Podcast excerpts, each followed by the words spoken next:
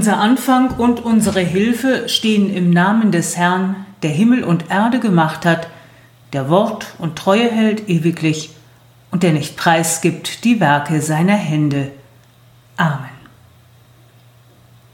Ich spreche ein Gebet. Gott, du rufst uns bei unserem Namen. Du fragst nach uns und wendest dich uns zu. Dir vertrauen wir uns an und das, was wir in uns tragen. Fragen, die uns bewegen. Gedanke, die in uns Kreise ziehen. Worte, die uns auf der Zunge liegen. Worüber auch immer wir uns gerade freuen und was auch immer uns gerade bedrückt, bringen wir zu dir. Mach uns gewiss, dass auch dann, wenn unsere Lippen verschlossen bleiben und alles in uns still wird, du unser Gebet dennoch hörst. Amen. Die Lesung aus der Bibel kommt aus dem ersten Petrusbrief. Gelobt sei der Gott und Vater unseres Herrn Jesus Christus. In seiner großen Barmherzigkeit hat er uns sozusagen neu geboren. Durch die Auferweckung von Jesus Christus aus dem Tod hat er uns eine lebendige Hoffnung geschenkt. Es ist die Hoffnung auf ein unvergängliches, reines und unverlierbares Erbe. Deshalb macht euch bereit. Bewahrt einen klaren Kopf. Setzt eure Hoffnung ganz auf die Gnade, die euch bei der Offenbarung von Christus Jesus zuteil wird. Lasst euch als gehorsame Kinder nicht von euren früheren Begierden leiten. Sie beherrschten euch, als ihr noch unwissend wart. Vielmehr sollt ihr in eurer ganzen Lebensführung heilig werden, so wie der heilig ist, der euch berufen hat. Hört also auf mit aller Bosheit und aller Unwahrheit, mit Scheinheiligkeit, Neid und aller üble Nachrede. Wie neugeborene Kinder nach Milch schreien, sollt ihr nach der unverfälschten Nahrung von Gottes Wort verlangen. Durch sie wachst ihr im Glauben heran, so dass ihr gerettet werdet – denn ihr habt ja bereits schmecken dürfen, wie gut der Herr ist. Handelt als Freie, aber benutzt die Freiheit nicht als Deckmantel für Böses, sondern handelt als unfreie Diener Gottes. Bringt allen Menschen Achtung entgegen, liebt eure Brüder und Schwestern und habt Ehrfurcht vor Gott. Amen. Wird sich nach Corona etwas ändern, fragen viele. Wird die Welt anders, besser sein? Krisenzeiten werfen die Frage nach Veränderung auf. Unsere Gemeinde in Lübeck ist in Krisenzeiten entstanden. Als die Wirtschaft in Lübeck nicht so gut lief, wie die Stadtväter es sich wünschten, holte man 1613 holländische Kaufleute ins Land. Sie sollten mit ihrem Know-how die Wirtschaft ankurbeln. Allerdings, sie waren reformiert. So viel Veränderung wollte man doch nicht und schränkte die religiöse Ausübung der Neubürger ein. Die Krise der napoleonischen Zeit brachte der reformierten Gemeinde 1813 die Erlaubnis, innerhalb der Stadtmauern ein Gebäude zu erwerben und ihren Glauben öffentlich auszuüben. Allerdings Ganz so offensichtlich sollten die Reformierten dann doch nicht in Erscheinung treten. Das Gebäude musste sich der architektonischen Mode entsprechend den Fassaden der Häuser an der Königstraße anpassen. Und einen Glockenturm sollte das Gebäude auch besser nicht haben. Man wusste nicht so recht, was passieren würde, wenn die Reformierten mitten in der Stadt beheimatet sind. Würde es zu Glaubensstreitigkeiten kommen? Würde es Konkurrenz geben zwischen Lutheranern und Reformierten? Krisenzeiten bringen Veränderung mit sich. Neues entwickelt sich. Blickwinkel auf eingefahrene Denk- und Verhaltensweisen verändern sich. Neues beginnt. In Lübeck entwickelte sich eine neue Nachbarschaft der Konfessionen. Ein Austausch der Gedanken, Sichtweisen, Ideen setzte ein und förderte die Entwicklung der Stadtgesellschaft. Machen wir einen Sprung ins Jahr 2020.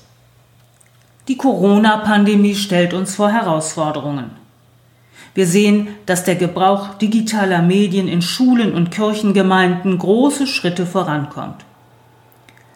Diese Entwicklung hätte bereits vor der Pandemie einsetzen können. Aber wir hatten uns eingerichtet in unseren vertrauten Wegen und sahen keine Veranlassung, uns zu bewegen. Auch auf anderen Gebieten bewegt sich etwas. Auf einmal bewilligen staatliche Stellen die Einrichtung von Kindergartengruppen in Gebäuden, bei denen vorher unendlich viele weitere Entscheidungen, Gespräche und Besichtigungen nötig gewesen wären vor einer Bewilligung zur Betriebserlaubnis.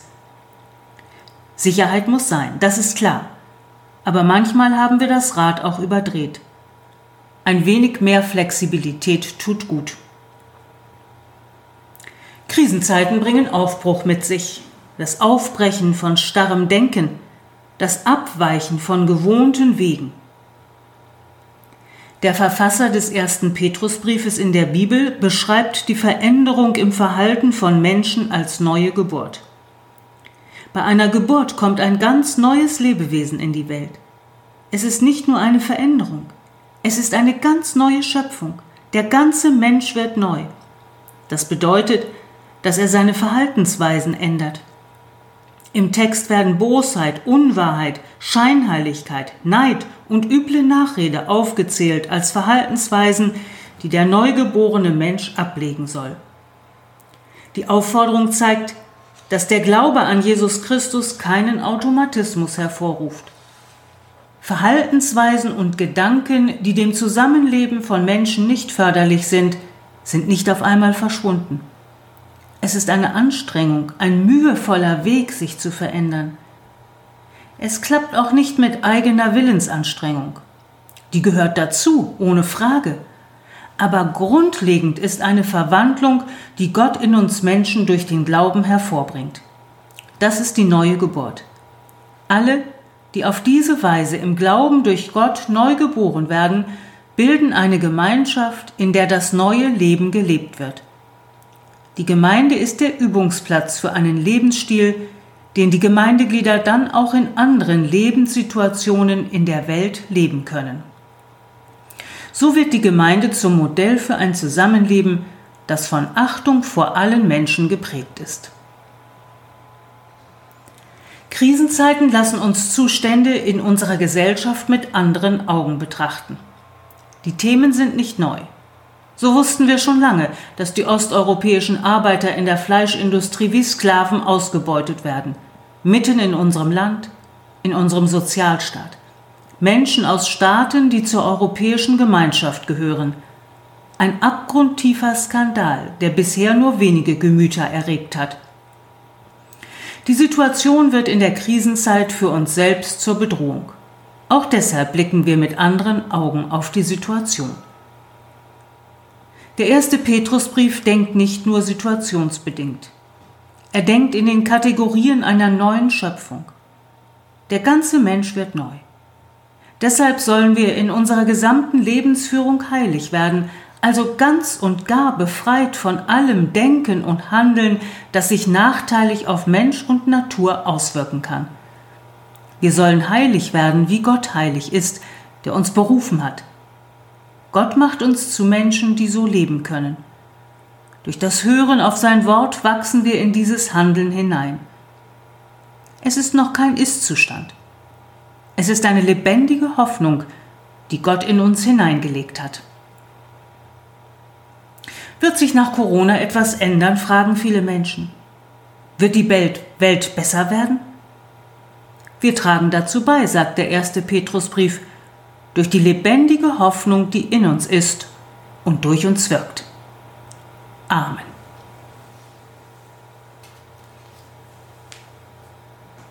Ich spreche ein Gebet. Du unser Gott, wir bitten dich, erhöre unsere Gebete. Erhöre die Gebete nach Frieden, die lauten und verstummten Hilfeschreie in den Kriegsgebieten dieser Welt, den Ruf der Verängstigten und Hilflosen Führe die Kriegstreiber auf den Weg der Umkehr und ebne dem Frieden den Weg. Erhöre die Gebete nach Gerechtigkeit, die Klage derjenigen, denen Unrecht widerfährt, die gedemütigt, benachteiligt und ausgebeutet werden. Führe diejenigen, die ihnen zusetzen, auf den Weg der Umkehr und ebne den der Gerechtigkeit den Weg. Erhöre die Gebete deiner Schöpfung, das Seufzen deiner Erde, wo sie verletzt und zerstört wird. Führe diejenigen, die ihr Wunden zufügen, auf den Weg der Umkehr und ebne der Bewahrung deiner Schöpfung den Weg. Amen. Unser Vater im Himmel, geheiligt werde dein Name, dein Reich komme, dein Wille geschehe wie im Himmel so auf Erden. Unser tägliches Brot gib uns heute und vergib uns unsere Schuld, wie auch wir vergeben unseren Schuldigern. Und führe uns nicht in Versuchung, sondern erlöse uns von dem Bösen denn dein ist das Reich und die Kraft und die Herrlichkeit in Ewigkeit. Amen. Gott segne du uns und behüte uns. Lass du dein Angesicht leuchten über uns und sei uns gnädig. Wende uns dein Angesicht freundlich zu und schenke uns Frieden.